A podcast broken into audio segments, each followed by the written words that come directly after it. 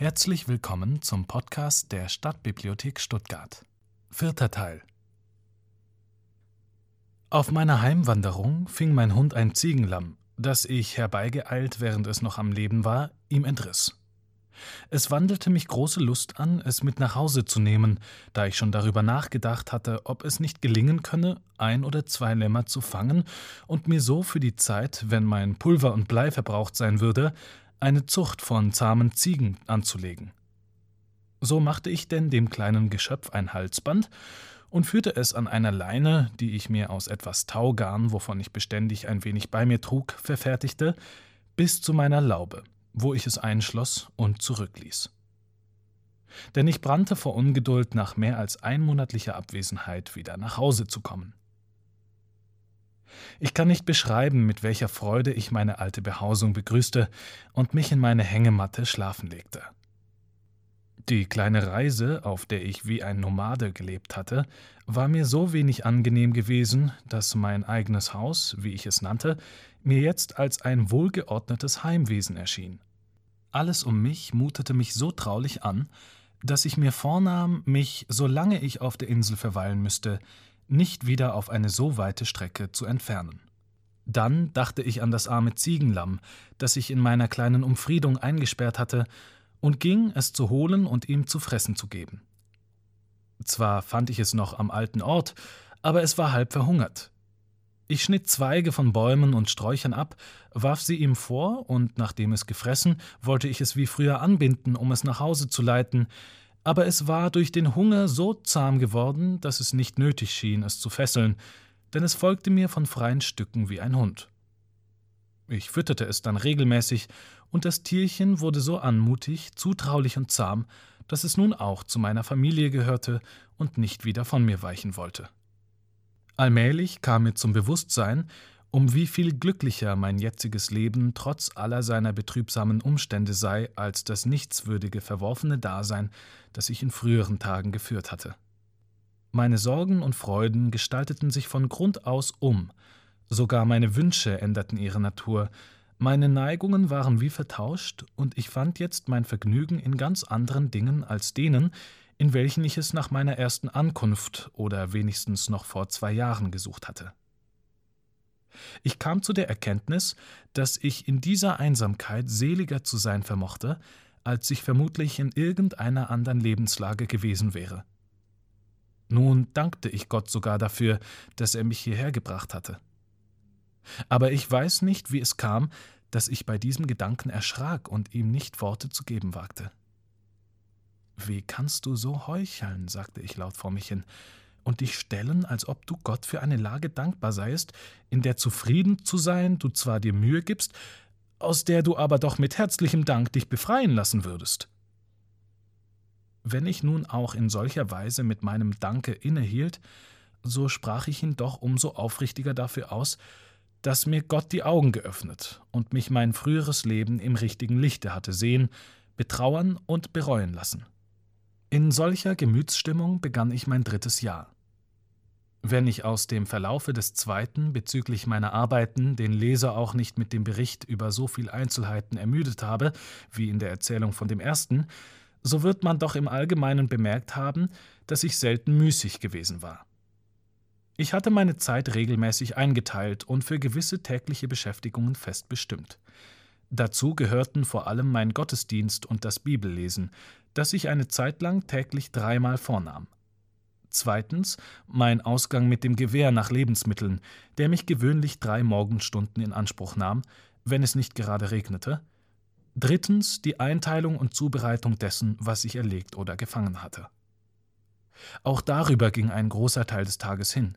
Es ist dabei übrigens nicht zu vergessen, dass um Mittag, wenn die Sonne im Zenit stand, das Übermaß der Hitze mich am Ausgehen hinderte, so dass ich nur etwa vier Abendstunden für jene Arbeit verwenden konnte. Zuweilen vertauschte ich auch die Zeit der verschiedenen Geschäfte, arbeitete am Morgen und ging dafür am Nachmittag auf die Jagd. Neben der Kürze der Zeit, die ich auf die Arbeit verwenden konnte, muss man die ungemeine Mühseligkeit der letzteren in Anschlag bringen und bedenken, wie viele Stunden durch Mangel an Werkzeug, an Hilfe, an Geschick bei allem, was ich in Angriff nahm, verloren ging. So brachte ich zum Beispiel volle 42 Tage damit zu, ein Brett für ein langes Gestell herzurichten, das ich für meine Höhle brauchte. Zwei Zimmerleute mit dem gehörigen Werkzeug und einem Sägebock hätten in einem halben Tag aus demselben Baum sechs solcher Bretter schneiden können. Es waren jetzt die Monate November und Dezember herangekommen, und ich hoffte, bald eine Ernte von meinem Reis und Korn zu gewinnen. Das Feld, das ich damit besät, war nicht groß, da, wie bemerkt, meine Aussaat von jeder Kornart, weil ich die frühere ganze Ernte eingebüßt, nicht mehr als eine halbe englische Metze betragen hatte. Diesmal aber versprach der Ertrag reichlich zu werden. Da aber sah ich plötzlich mein Getreidefeld von allerlei Feinden bedroht, die ich nur mit Mühe von ihm fernhalten konnte.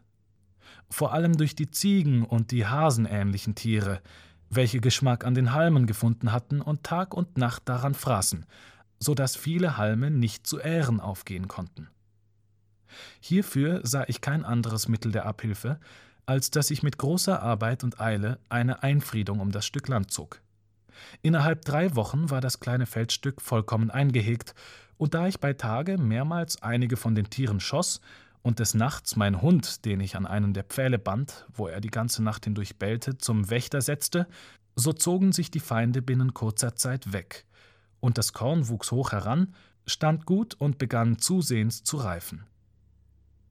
Wie mir aber früher die vierfüßigen Tiere Schaden getan hatten, solange das Korn grün war, so drohten ihm jetzt, als es Ähren trug, die Vögel. Während ich neben dem Feld stehend mein Gewehr lud, sah ich die Diebe rings auf allen Bäumen sitzen, als ob sie nur auf mein Weggehen warteten. Deshalb tat ich, als ob ich mich entfernen wollte, und kaum war ich ihnen aus dem Gesicht gekommen, als sie auch schon einer nach dem anderen wieder ins Korn fielen. Das reizte mich so, dass ich nicht Geduld hatte zu warten, bis sich noch mehr eingefunden haben würden. Ich wusste, dass jedes Korn, das sie jetzt fraßen, mich sozusagen um eine zukünftige Metze bringe. Daher schlich ich mich an die Hecke und tötete diesmal drei. Das war auch für meinen Zweck vorläufig genug. Ich machte es mit den Erlegten, wie man es in England mit ausgezeichneten Dieben macht. Ich hing sie nämlich, zum abschreckenden Exempel für die anderen, auf. Man sollte kaum denken, dass dies eine solche Wirkung hätte haben können, wie es in der Tat der Fall war. Denn die Vögel blieben von nun an nicht nur von meinem Korn weg, sondern zogen sich auch sehr bald ganz aus dieser Gegend der Insel weg, und ich habe, solange die Vogelscheuchen hingen, niemals wieder einen der gefiederten Diebe in der Nähe meines Feldes bemerkt. Wie man denken kann, war ich sehr erfreut darüber. Gegen Ende des Dezember, in der zweiten Herbstzeit des Jahres, heimste ich dann mein Korn ein. Da mir bei dieser Arbeit der Mangel einer Sense oder Sichel sehr fühlbar wurde, blieb mir nichts anderes übrig, als mir, so gut es ging, eine solche aus einem der breiten Säbel, die ich unter den Waffen aus dem Schiffe gerettet hatte, anzufertigen. Übrigens war meine erste Ernte nur mäßig, und das Schneiden derselben machte mir daher keine große Mühe.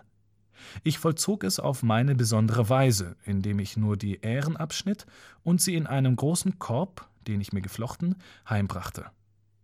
Dann entkörnte ich sie mit den Händen und gewann dabei nach meinem Überschlag, denn ich musste nach dem bloßen Auge schätzen, da ich kein Maß hatte, nur etwa zwei Scheffel Reis und über zweieinhalb Scheffel Gerste. Trotzdem diente diese Ernte mir zu großer Ermutigung, da ich hoffte, mir nun mit Gottes Hilfe in Zukunft auch Brot verschaffen zu können. Dabei zeigten sich aber neue Schwierigkeiten. Ich wusste nämlich weder, wie ich das Korn zerquetschen und Mehl daraus bereiten, noch wie ich dieses von der Kleie reinigen solle, und ebenso wenig, wie ich dann aus dem Mehl Brotteig gewinnen und diesen backen könne. Diese Zweifel, vereint mit dem Wunsche, einen reichlichen Vorrat zu besitzen, um für meinen künftigen Unterhalt Sorge zu tragen, veranlagten mich, die jetzige Ernte noch nicht anzugreifen, sondern sie abermals ganz zur Aussaat aufzubewahren. Inzwischen nahm ich mir vor, all mein Nachdenken und meine ganze Tätigkeit auf das große Werk der Brotbereitung zu verwenden. Jetzt konnte ich mit Wahrheit sagen, dass ich für mein tägliches Brot arbeite. Es ist fast wundersam, und wenige Menschen haben wohl je darüber nachgedacht, wie viel Dinge notwendig sind, um nur den einen Artikel Brot bis zur Vollendung zu bringen. Zunächst hatte ich weder einen Pflug, die Erde zu ackern, noch einen Spaten, sie umzugraben. Diesem Mangel half ich jedoch mittels eines hölzernen Spatens ab. Allein mit diesem ging die Arbeit eben auch nur in hölzerner Manier vonstatten, und wiewohl seine Anfertigung mich manchen Tag gekostet hatte, nutzte er sich, weil er keinen eisernen Beschlag hatte, rasch ab, und ich brachte die Arbeit mit ihm auch nur ungenügend zustande. Indes übte ich mich auch hierin mit Geduld. Sodann, als das Korn gesäet war, fehlte es mir an einer Egge. Ich half mir, indem ich über das Land gehend einen großen und schweren Baumzweig darüber schleifte und die Erde also mehr kratzte als eckte.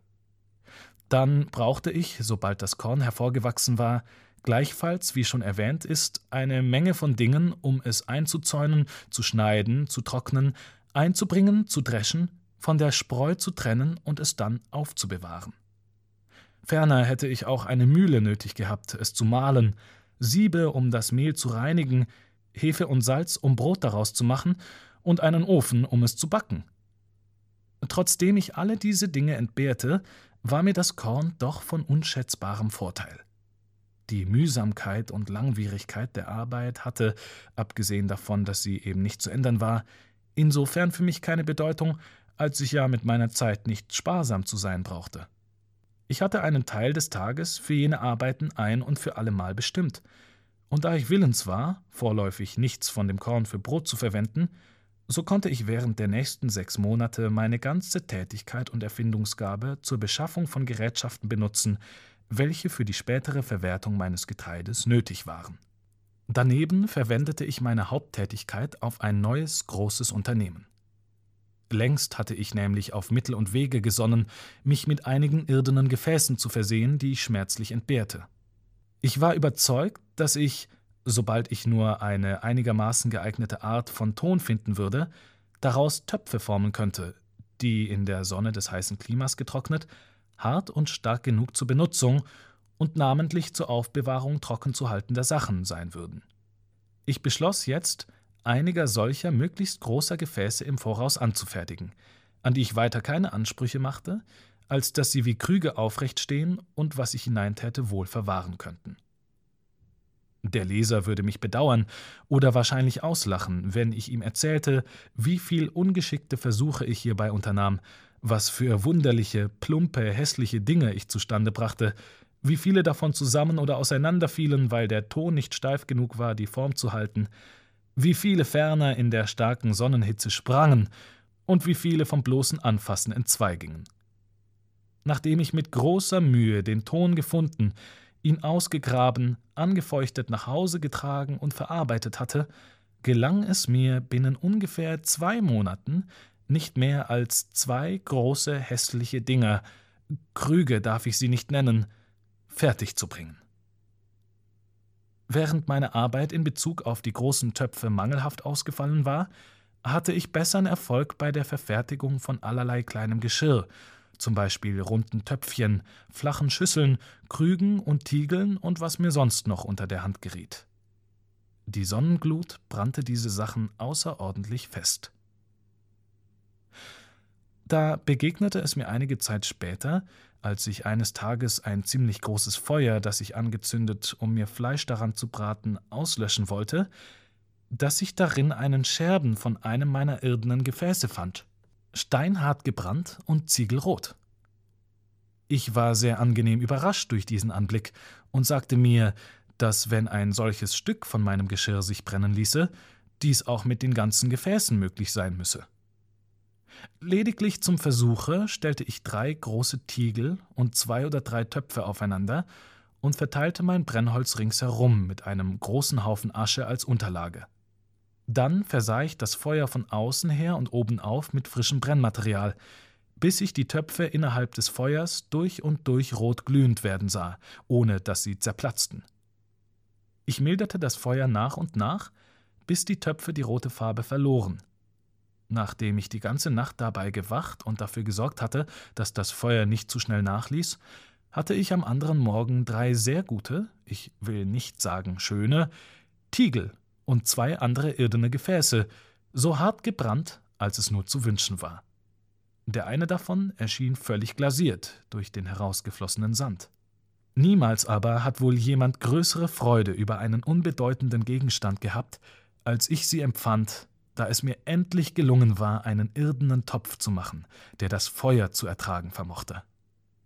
Ich konnte kaum die Zeit erwarten, bis mein Geschirr kalt geworden war und ich einen der Töpfe halb mit Wasser angefüllt wieder an das Feuer setzen und Fleisch darin kochen konnte, was ausgezeichnet gelang. Von einem Stück Fleisch einer jungen Ziege bereitete ich mir sehr gute Bouillon, hatte aber freilich weder Graupen noch sonstige Zutaten, um sie so schmackhaft zu machen, wie ich sie wohl gerne gehabt hätte. Meine Gedanken richteten sich nun zunächst auf Anfertigung eines steinernen Mörsers, um das Korn darin zu zerstampfen. Manchen Tag wendete ich daran, einen Stein ausfindig zu machen, der groß genug zum Aushöhlen und zur Umgestaltung in einen Mörser wäre, aber ich fand durchaus nur solche, die in dem Felsen festsaßen und die ich auf keinerlei Weise ausgraben oder ausschneiden konnte. Nachdem ich sehr viel Zeit mit dem Suchen verloren hatte, gab ich es auf und beschloss, mich nach einem harten Holzklotz umzusehen, den ich auch in der Tat viel leichter fand. Als ich einen, den ich fortzubewegen vermochte, ausgesucht hatte, rundete ich ihn ab und formte ihn an der Außenseite mittels Axt und Hacke. Dann arbeitete ich mit unendlicher Mühe durch Feuer eine Höhlung hinein, wie die Indianer in Brasilien ihre Kanus auszuhöhlen pflegen. Hierauf fertigte ich mir eine große, schwere Keule oder richtiger einen Schlägel von dem sogenannten Eisenholz an und verwahrte beides für die Zeit nach meiner nächsten Ernte, wo ich das Korn zu mahlen oder vielmehr es zu Mehl zu stoßen und dann Brot daraus zu backen gedachte. Die nächste Aufgabe bestand in der Beschaffung eines Siebes oder Beutels, um das Korn darin zu reinigen und es von den Hülsen zu befreien. Mir fiel als einziges Auskunftsmittel ein, dass sich unter den Matrosenkleidungsstücken, die ich aus dem Schiff gerettet hatte, auch einige Halstücher von Kattun oder Mousselin befanden. Aus diesen verfertigte ich denn drei kleine Beutel, die ihren Zweck leidlich erfüllten, und behalf mich damit mehrere Jahre hindurch. Nun musste auch die Art des Backens selbst überlegt werden und wie ich es anstellen sollte, Brot zu bekommen, wenn ich erst das Korn haben würde. Erstens nämlich fehlte mir die Hefe, da es für diesen Mangel absolut keine Abhilfe gab, so machte ich mir darüber weiter kein Kopfzerbrechen. Aber auch um einen Ofen war ich sehr verlegen. Endlich verfiel ich auf folgenden Ausweg. Ich verfertigte einige sehr breite, aber flache irdene Gefäße, brannte sie im Feuer, wie ich es mit den anderen gemacht hatte, und stellte sie vorläufig beiseite. Als ich dann später ans Backen ging, zündete ich ein großes Feuer auf einem Herd an, den ich mit einigen viereckigen Ziegeln, gleichfalls aus eigener Fabrik, gebaut hatte, bedeckte, sobald das Brennholz ziemlich zu Asche oder zu lebendigen Kohlen verbrannt war, damit den Herd gänzlich und ließ sie da liegen, bis die Platte ganz heiß war. Dann fegte ich alle Asche ab und legte die Brote darauf, stülpte die irdenen Schüsseln darüber und häufte dann die Asche wieder von außen darum, um so die Hitze zusammenzuhalten und zu verstärken. Auf diese Weise bug ich mein Gerstenbrot so gut wie in dem besten Backofen der Welt und bildete mich nebenbei in ganz kurzer Zeit auch zum Konditor aus, denn ich bereitete mir auch verschiedene Arten von Kuchen und Puddings aus Reis. Es kann nicht Wunder nehmen, dass über alle diese Dinge der größte Teil des dritten Jahres meines Aufenthalts auf der Insel verstrich. Da jetzt meine Kornvorräte zuzunehmen begannen, wurde es nötig, auch die Scheunen größer zu bauen. Ich brauchte einen besonderen Raum, um meinen Vorrat aufzuheben, denn das Korn hatte sich in dem Maße vervielfältigt, dass ich ungefähr 20 Scheffel Gerste und ebenso viel oder mehr Reis besaß. Von nun an beschloss ich, aus dem Vollen damit zu wirtschaften, besonders da mein Brot jetzt schon seit einer ganzen Weile völlig aufgezehrt ward. Ich nahm mir vor, darauf zu achten, wie viel ich in Zeit von einem Jahr verbrauchen würde, um nur einmal jährlich säen zu müssen. Da sich hierbei ergab, dass die 40 Scheffel Gerste und Reis viel mehr waren, als ich in einem Jahre verzehren konnte, beschloss ich, alle Jahre dieselbe Quantität wie das letzte Mal zu säen, in der Hoffnung, dies würde hinreichen, mich reichlich mit Brot und dergleichen zu versorgen. Während der ganzen Zeit, in welcher diese Angelegenheiten mich beschäftigten, schweiften, wie man sich denken kann, meine Gedanken auch oftmals nach dem fernen Lande hinüber, welches ich von der anderen Seite der Insel aus erblickt hatte.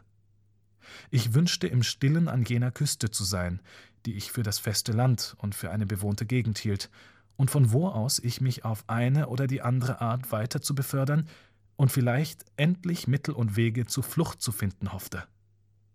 An die Gefahren, die mir dabei drohen würden, dachte ich gar nicht. Vielleicht hätte ich den Wilden in die Hände fallen können. Wäre ich einmal in ihre Gewalt geraten, dann war tausend gegen eins zu wetten, dass sie mich töten, vielleicht gar auffressen würden. Denn ich hatte gehört, dass die Bewohner der karibischen Küste Kannibalen oder Menschenfresser seien, und nach meiner Berechnung der Breitengrade wusste ich mich nicht weit von dieser Küste entfernt. Aber auch wenn keine Kannibalen dort lebten, musste ich doch annehmen, die Bewohner jener Gegend würden mich wahrscheinlich töten. Hatten sie es doch mit vielen Europäern, die in ihre Hände gefallen, so gemacht, sogar wenn diese in Menge zusammen gewesen waren. Wie viel mehr drohte das mir Einzelnem, der ich mich wenig oder gar nicht verteidigen konnte.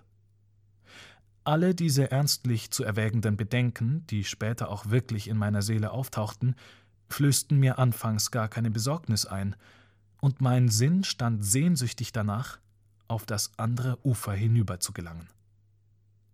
Mit der Zeit kam ich auf den Gedanken, ob es nicht möglich sei, mir selbst ein Kanu oder eine Piroge zu fertigen, wie sie die Eingeborenen jener Gegenden ohne Werkzeuge, ja, ich möchte sagen, fast ohne alle Arbeit, aus großen Baumstämmen machen. Ich machte mich an die Anfertigung meines Fahrzeugs in so wahnwitzigem Eifer, als ob mir mein bisschen Menschenverstand abhanden gekommen wäre.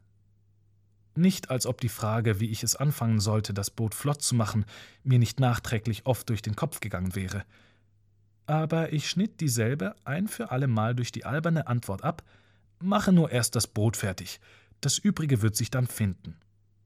So begann ich denn in leichtsinniger Hast mein Werk. Zunächst fällte ich eine Zeder. Mit unbeschreiblicher Mühsal hatte ich diesen Baum umgehauen, zwanzig Tage lang hieb und hackte ich dann an ihm herum, und vierzehn weitere Tage erforderte das Beseitigen der Äste und Zweige und der ganzen ungeheuren Krone, was ich mit Axt und Beil bewerkstelligte. Dann verwendete ich einen ganzen Monat darauf, ihn so zu behauen, dass er Form und richtige Verhältnisse annahm und eine Art von Kiel bekam, damit er aufrecht, wie es sich gehört, schwimmen konnte. Weitere drei Monate kostete es mich, das Innere zu höhlen und zu einem richtigen Boote auszuarbeiten. Dies letztere brachte ich ohne Feuer lediglich mit Hammer und Meißel, wenn auch nur mit großer Mühsal zustande, und so hatte ich denn endlich eine sehr hübsche Piroge fertig, die 26 Personen fassen konnte, also auch hinlänglich groß genug war, mich und mein Hab und Gut aufzunehmen. Als das Werk vollendet dastand, freute ich mich außerordentlich darüber. Das Boot war viel größer, als ich je ein aus einem Baumstamm gefertigtes Kanu gesehen hatte, und manchen sauberen Hieb hatte es mich gekostet, das kann ich versichern. Hätte ich es nun auch in das Wasser zu schaffen vermocht, so bezweifle ich gar nicht, dass ich die wahnsinnigste und unausführbarste Reise, die je unternommen worden, darin angetreten haben würde. Alle meine Versuche aber, es ans Wasser zu bringen, schlugen fehl, obgleich ich auch hierauf Mühe genug verwendete. Ich maß die Entfernung zum Ufer aus und beschloss, einen Kanal zu graben, um, da ich mein Boot nicht nach dem Wasser zu schaffen vermochte, das Wasser nach dem Boote hinzuleiten. Jedoch, als ich näher darüber nachdachte und ausrechnete, wie tief und breit ich graben müsste und wie ich die ausgegrabene Erde fortschaffen sollte, fand ich, dass ich mit den beiden mir einzig zu Gebote stehenden Händen zehn bis zwölf Jahre nötig haben würde, ehe ich damit fertig sein könnte. Endlich, wenn auch mit großem Widerstreben, gab ich auch diesen Versuch auf. Ich war herzlich bekümmert darüber und sah erst jetzt ein, wie töricht es ist, ein Werk zu beginnen, ehe man die Kosten veranschlagt und seine Fähigkeit, es durchzuführen, gehörig geprüft hat. Mitten in diesen Arbeiten ging das vierte Jahr meines Aufenthalts auf der Insel zu Ende. Ich feierte den Jahrestag mit derselben Andacht und in gleicher Sammlung des Gemüts als die früheren Male. Denn durch fortwährendes Studium und ernstliches Forschen in Gottes Wort und mit Hilfe seiner Gnade war ich zu einer viel tieferen religiösen Erkenntnis als früher gelangt. Ich sah jetzt alle Dinge anders an als sonst. Die Welt betrachtete ich jetzt als etwas mir Fernliegendes, das mich nichts anging, davon ich nichts zu erwarten hätte und danach mich nicht verlangte. Ich hatte jetzt nichts mehr mit ihr zu schaffen, noch war es wahrscheinlich, dass ich es je wieder haben würde. Vor allen Dingen war ich hier abgesondert von aller Bosheit der Welt. Für mich gab es weder Fleischeslust, noch Augenlust, noch Eitelkeit des Lebens. Ich begehrte nichts, denn ich besaß alles, was ich genießen konnte. Ich war Herr der ganzen Insel. Wenn es mir beliebte, konnte ich mich König oder Kaiser des Landes nennen, das ich in Besitz genommen hatte. Ich hätte ganze Schiffsladungen voll Korn produzieren können, aber ich vermochte sie nicht nutzbar zu machen, und darum säte ich nur ebenso viel aus, als mein eigener Bedarf erforderte. Auch Wasser und Landschildkröten hatte ich in Menge, aber mehr als von Zeit zu Zeit eine einzige konnte ich nicht verwenden. Ich besaß Bauholz genug, um eine ganze Flotte von Schiffen damit zu bauen, und Trauben genug, um mit ihnen als Wein oder Rosinen diese Flotte vollständig befrachten zu können. Jedoch, was half mir das, was ich nicht nützen konnte?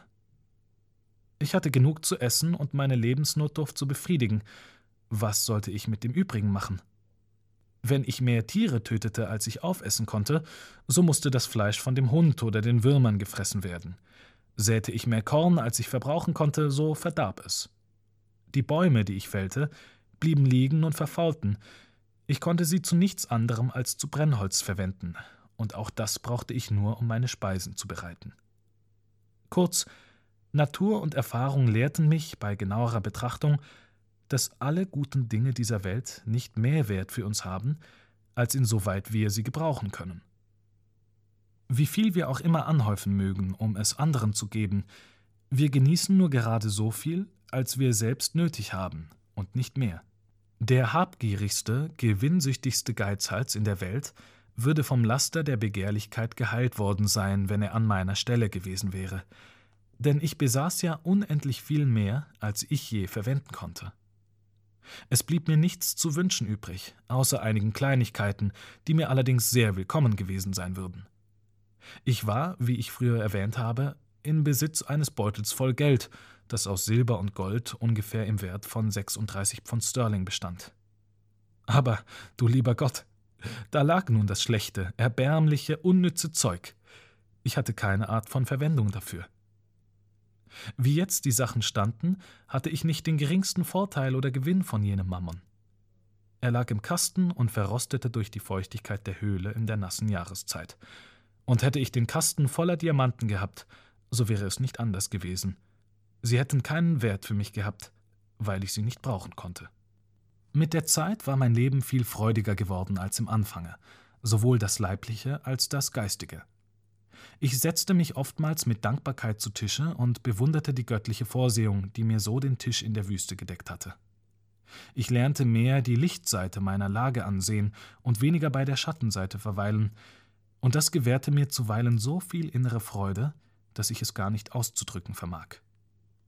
Diesen Umstand erwähne ich hier, um ihn unzufriedenen Leuten einzuprägen, die nicht behaglich genießen können, was Gott ihnen beschert hat, weil sie immer Dinge ansehen und begehren, die er ihnen versagt hat.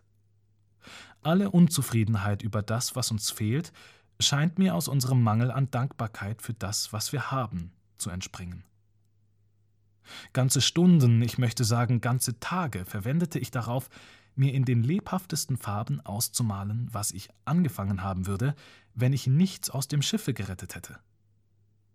Nichts als Fische und Schildkröten wären in diesem Falle zu meiner Nahrung vorhanden gewesen, und da ich diese erst nach längerer Zeit auffand, hätte ich wahrscheinlich schon früher verhungern oder wäre auch das nicht geschehen, doch stets wie ein Wilder leben müssen.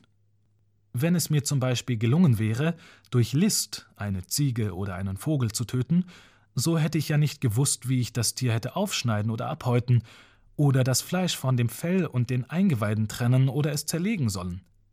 Es wäre mir nichts anderes übrig geblieben, als es mit den Zähnen zu zernagen und mit den Nägeln zu zerreißen wie ein wildes Tier.